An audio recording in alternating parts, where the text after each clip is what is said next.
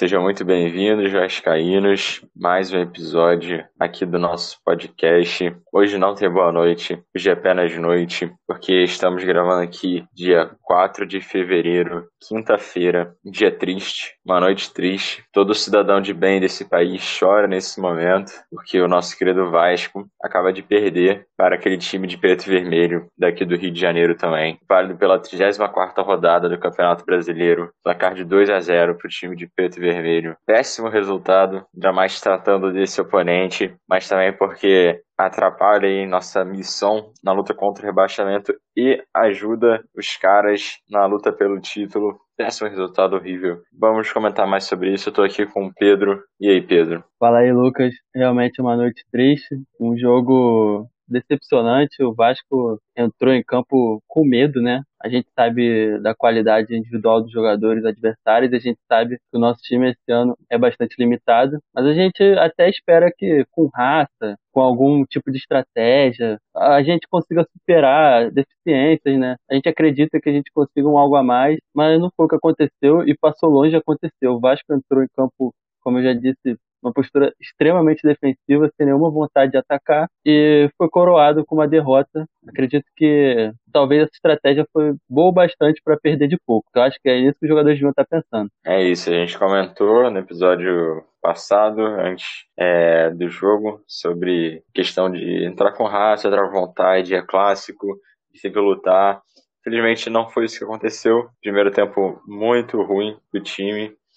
E e a gente vai comentando lance a lance conforme as coisas vêm vindo aqui na nossa lembrança aí. E vamos lá, começando por ele, Fernando Miguel, Léo Atos, Ricardo Graça, que voltou a ser titular no lugar do Leandro Castan, que tomou o vermelho, né? Então estava cumprindo a suspensão nessa partida. Marcelo Alves, Henrique, Bruno Gomes, Léo Gil, Benítez, Pikachu e aí o Gabriel Peck no lugar do Thales Magno e Cano. É, como dito anteriormente, o time entrou mal esses 11 aí, não estava dando certo, mas vamos lá. Começando aos poucos com ele, Fernando Miguel, nosso Barba. Hoje começou o jogo até que ele fazendo duas defesas ok, aí no lance, no lance ali que o nosso querido Marcelo Alves errou, o atacante adversário saiu de cara com o nosso goleiro, estou em cima dele, é certo, depois teve um chute de fora da área do volante adversário que tomamos aí muitos gols ultimamente de fora da área. Dessa vez, é, em cima dele, ele conseguiu fazer a defesa. Eu acho que ele não teve culpa ali nos gols da partida. Foi uma atuação bem aqui do nosso Barba, né, Pedro? É, hoje ele não engoliu nenhum, nenhum chute fora da área, não caçou borboleta nenhuma bola, mas ele também atuou bem protegido pelos 11 jogadores do Vasco que permaneceram o tempo todo na, dentro da nossa área, com o ônibus estacionado, com medo do time adversário. Ele teve uma boa intervenção no lance que o atacante famoso do time lá saiu cara a cara. Realmente, o nosso querido Marcelo Alves, que vem fazendo bons jogos, deu uma paçocada. E foi ali o início, né? Da tragédia que aconteceu. Ali a gente já sentiu o gostinho de que a noite ia ser uma merda. É isso. Falando em tragédia, então vamos passar direto para ele, nosso lateral direito, Léo Matos, que também, na verdade, a gente vinha comentando sobre a assiduidade do nosso Léo Matos em tomar cartões amarelos. Dessa vez não foi diferente, logo no iníciozinho, num lance que até poderia ser questionável ali o cartão, mas o juiz quis adiantar logo, ele falou, ah, vou ter que dar cartão mesmo, vou dar logo. Deu o cartão pro nosso querido Léo Matos. É, e logo depois, alguns lances depois, cometeu um pênalti, e aí o comentarista de arbitragem já queria expulsar ele logo, porque já achou melhor dar logo todo tipo de cartão possível. Ele percebeu que dali para frente só ia piorar. Nós, torcedores, percebemos que só ia piorar ali o Lematos dali para frente. Estava sofrendo ali pro atacante, o outro atacante famoso adversário. E deu no que deu. Ele cometeu o pênalti ali que saiu o primeiro gol dos nossos adversários. Que dizer mais sobre ele, Pedro? Olha, Lucas, o Léo Matos, ele gerou uma grande expectativa durante a semana para essa partida. A gente sabe que ele é o nosso psicopata favorito. Talvez agora, depois desse jogo, ele é só o nosso psicopata, porque a gente sabe que ele, durante os jogos, ele tem uma tendência a fazer umas faltas violentas, a sempre levar cartão amarelo, mas hoje ele foi mal. Ele tomou um cartão amarelo que ele não mereceu, porque foi uma falta leve no, no Belo Horizonte, vamos chamar assim, o BH. E é aquilo. ele não deu nenhuma entrada violenta, não machucou nenhum adversário, não demonstrou a raça habitual, só ficou correndo atrás do BH ainda cometeu um pênalti bobo que ele deveria ter se posicionado melhor para tentar antecipar, mas enfim, ali é que chegou o momento, talvez era melhor mesmo fazer o pênalti, e deu sorte de não ter sido expulso, né? E além disso, agora tirando a zoeira, o Léo Matos vinha sendo, a gente já falou aqui no último episódio, um dos jogadores mais assim de segurança do time. O nosso time é fraco, mas ele vinha sendo sempre uma válvula de escape com alguma qualidade técnica, assim, um jogador confiável. E hoje nem assim, não recebeu nenhuma bola para chegar no fundo. O time todo medroso, enfiado na defesa, ele entrou no nível do resto do time e não ajudou em nada. Exatamente, ia comentar isso também, que a gente é que tá craque em queimar os nossos jogadores, a gente elogia, na partida seguinte eles fazem um pênalti ou fazem uma merda. Então, bom, não foi diferente. Infelizmente, como você falou, só não foi expulso porque foi substituído logo no intervalo, saiu ali, porque todo mundo viu que dali para frente era só ladeira abaixo. Nosso querido Belo Horizonte é um. Nós, nós deveremos ser sinceros aqui, é um bom jogador, fez ali uma boa partida. E, enfim, continuando, nosso nossa dupla de zaga, Ricardo Graça e Marcelo Alves. Marcelo Alves, ele também que elogiamos nas partidas anteriores, deu aquela. quase entregou a paçoca ali no primeiro tempo. Ainda bem que não saiu gol naquele lance. E Ricardo Graça também é, diria que jogou bem. Eu não colocaria a derrota especificamente nas costas dos nossos zagueiros. Que Ricardo Graça fez bons desarmes, é, apareceu bem, assim como Marcelo Alves, mas infelizmente era uma missão difícil ali para eles saírem ilisos nessa partida, né, Pedro? É, eles como zagueiros, assim, é, desarme, interceptação, rebatida, eles foram muito bem, porque a gente foi bombardeado, principalmente no primeiro tempo, o tempo todo. Exatamente. Então, só da gente só ter saído perdendo de 1 a 0 um gol de pênalti já mostra que eles foram seguros durante grande, durante grande parte. Mas assim, é, eu vou, vou, fazer uma pequena crítica ao Ricardo Graça, porque, como eu já disse em outros episódios, eu espero algo a mais dele, principalmente com a bola no pé, para dar uma saída de bola com qualidade. E ele hoje ficou limitado igual o resto do time, com medo, e saiu muito mal. Teve até um lance no primeiro tempo que o Luxemburgo quase invadiu o campo para bater nele, que ele deu um passe no pé do, do meio-campo adversário e quase saiu um gol do Flamengo também. E o Marcelo Alves também, aquela passocada que a gente já falou. Então, é aquilo, né? Foi decepcionante a partida. Como os zagueiros foram bem, mas aquele algo a mais, eu acho que o problema hoje do Vasco principal foi a bola. Os jogadores hoje estavam com medo de jogar futebol. É isso. E com medo também esteve Henrique, né? É, vou, vou botar tudo num pacote aqui, porque acho que esses três foram o exemplo o resumo do que foi o Vasco, Henrique, Bruno Gomes e Léo Gil. Acho que esses três ali sumidos, fazendo. não conseguiam construir uma jogada, acertar um passe. Fiquei bolado com eles. Você tem algo a dizer, Pedro? Bom, eu vou fazer um comentário forte que provavelmente vou me arrepender logo em seguida. Entre esses três, o Henrique foi o melhor hoje. Nada mais a dizer. Você não quer comentar sobre Bruno Gomes e Léo Gil? Léo Gil que, Bom, pelo amor de Deus, parecia que tava dormindo em campo toda hora perdia a bola, fazia uma porrada de falta, nada a ver. E... Bom, o Léo Gil, ele. Assim, vamos comparar o Léo Gil com o Benito. O Benito a gente fala que é a nossa Beyblade, né? Que ele pega a bola e fica girando no próprio pé, se confundindo, confundindo o adversário, e muitas vezes ele ganha. O Léo Gil é a Beyblade que não faz sentido, porque ele fica ali girando e tropeçando e, e se atrapalhando sozinho e sempre não dando sequência na jogada. Hoje o principal problema do Vasco foi a bola, como eu já disse, e o Léo Gil acho que é o retrato perfeito. O Bruno Gomes, ele tentou, ele não é um jogador assim que acrescenta muito do meio para frente. Ele é um primeiro volante mais que ajuda lá no início da jogada. Assim, como o resto do time ele não conseguiu fazer muita coisa, fez partidas melhores ultimamente. Hoje também não foi bem, mas eu acho que o principal é que quando o Bruno Gomes sentiu ali, entrou o cara no lugar dele, foi o Andrei, que a gente vai falar mais dele a seguir, a gente viu como é, o Bruno Gomes é importante pro Vasco, porque ele não jogando nada, o Andrei entrou ali perdido, parecia a gente quando tá num bloco de carnaval procurando um amigo, tá ligado? Olhando pros lados assim, e não se encontra, e se perde, e fica com medo e quer chamar a mãe. Meu Deus, como o André entrou mal. No caso do Bruno Gomes.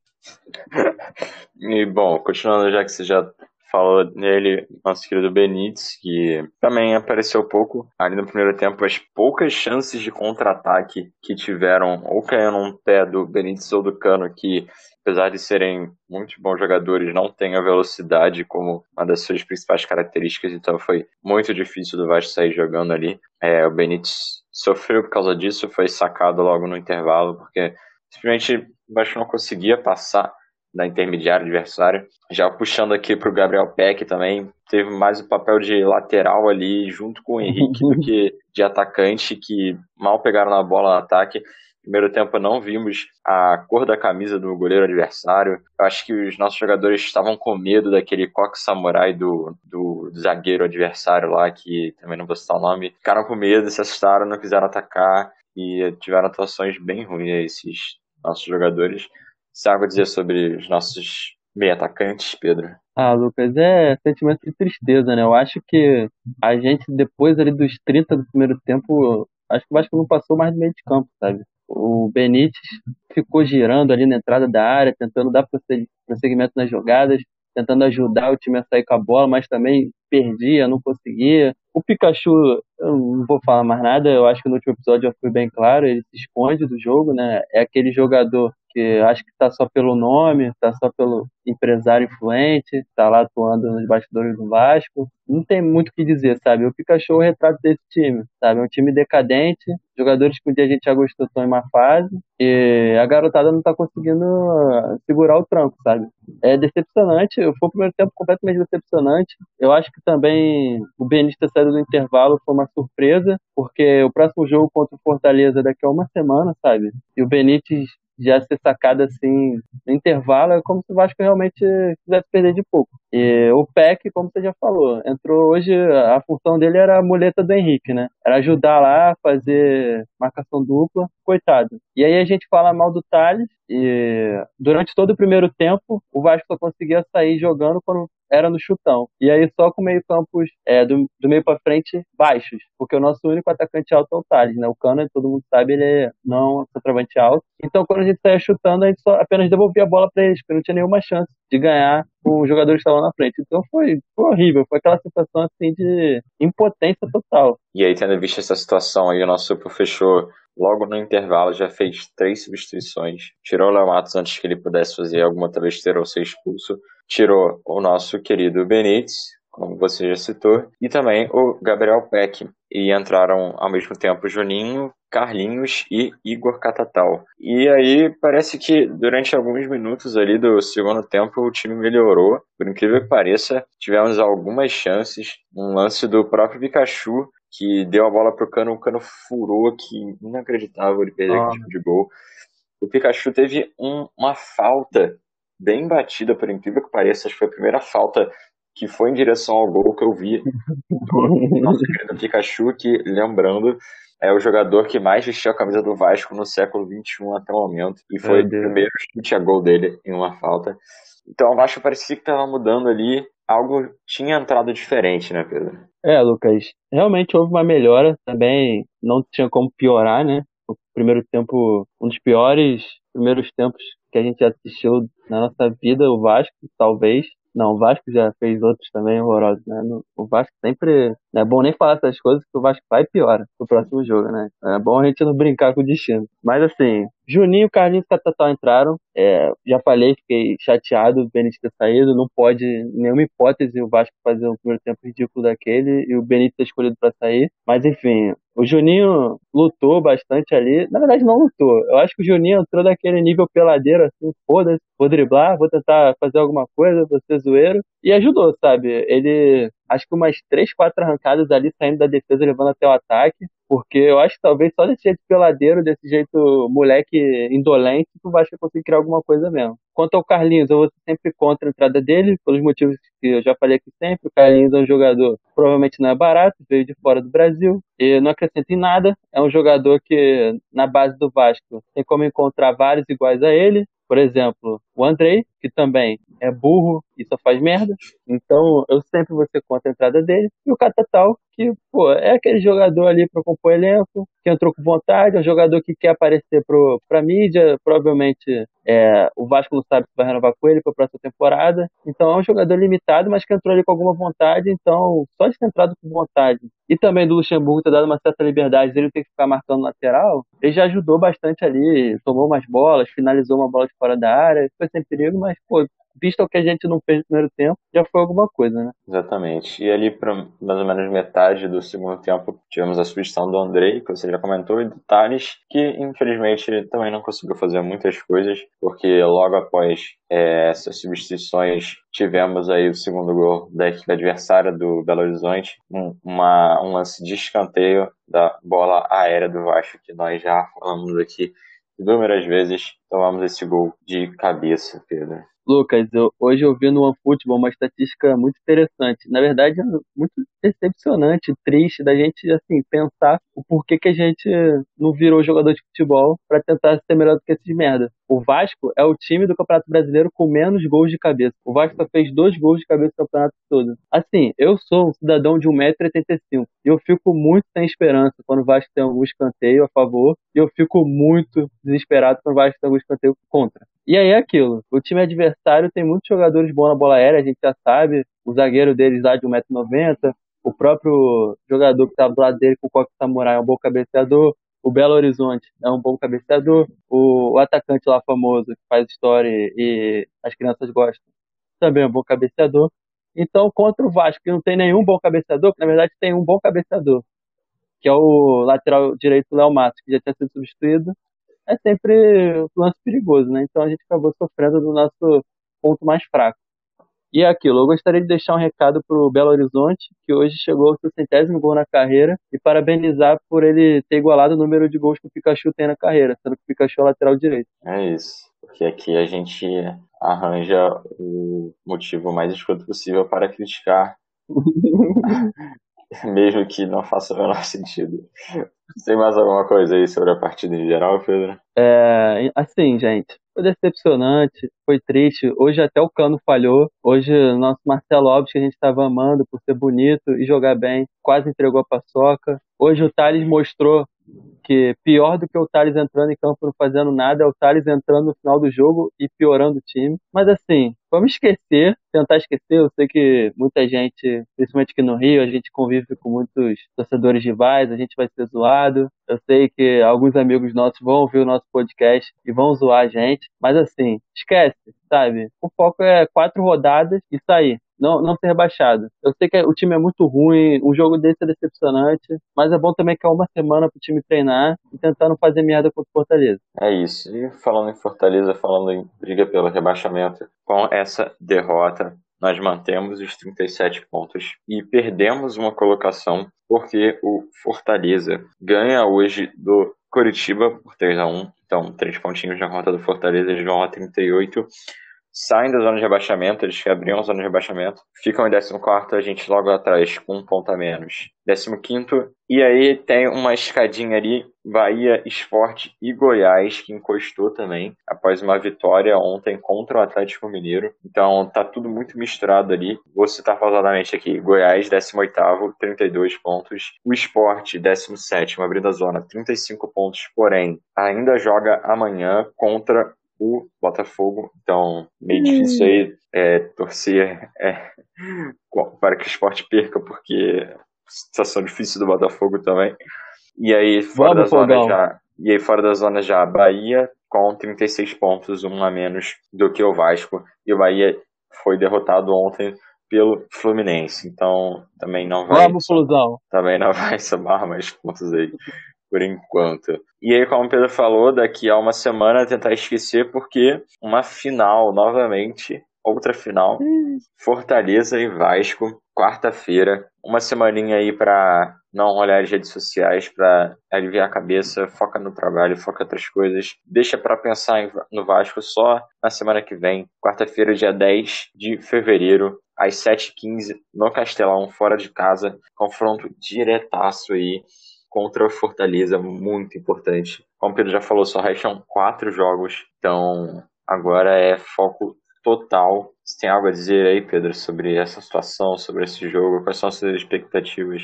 É, Lucas, a gente já vem dizendo nos últimos episódios que o Vasco tem se mantido fora da zona mais por demérito dos nossos concorrentes do que por mérito do nosso time. A gente deixou oportunidades de ouro escapar, que foi empatar em casa com o Bahia e perder para o Curitiba. É aquilo. Nessa rodada, nem todos continuaram fazendo merda igual o Vasco fez. Goiás venceu e voltou para a briga. Fortaleza ganhou do Curitiba, que é algo completamente normal nesse campeonato se você não for o Vasco, né? Que conseguiu perder duas vezes o Curitiba. Então, agora é fa tentar fazer nosso papel. A gente sabe, a gente sempre diz, quando o Vasco depende dele só mesmo, é aí que a gente se fode. Mas é aquilo. A gente ama muito esse clube, a gente ama de ser doente, sabe? De acreditar em coisas sobrenaturais. Acreditar durante a semana que talvez a gente poderia fazer um jogo bom, se inspirar em confronto, onde nosso time foi pior, onde nosso time era pior tecnicamente, conseguimos fazer boas partidas.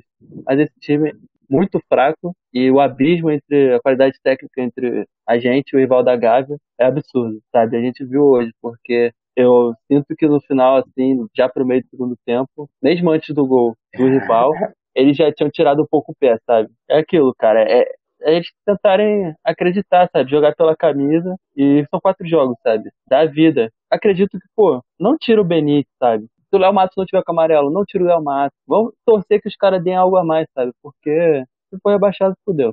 É isso. E nós continuaremos aqui nessas quatro rodadas, como o Pedro falou.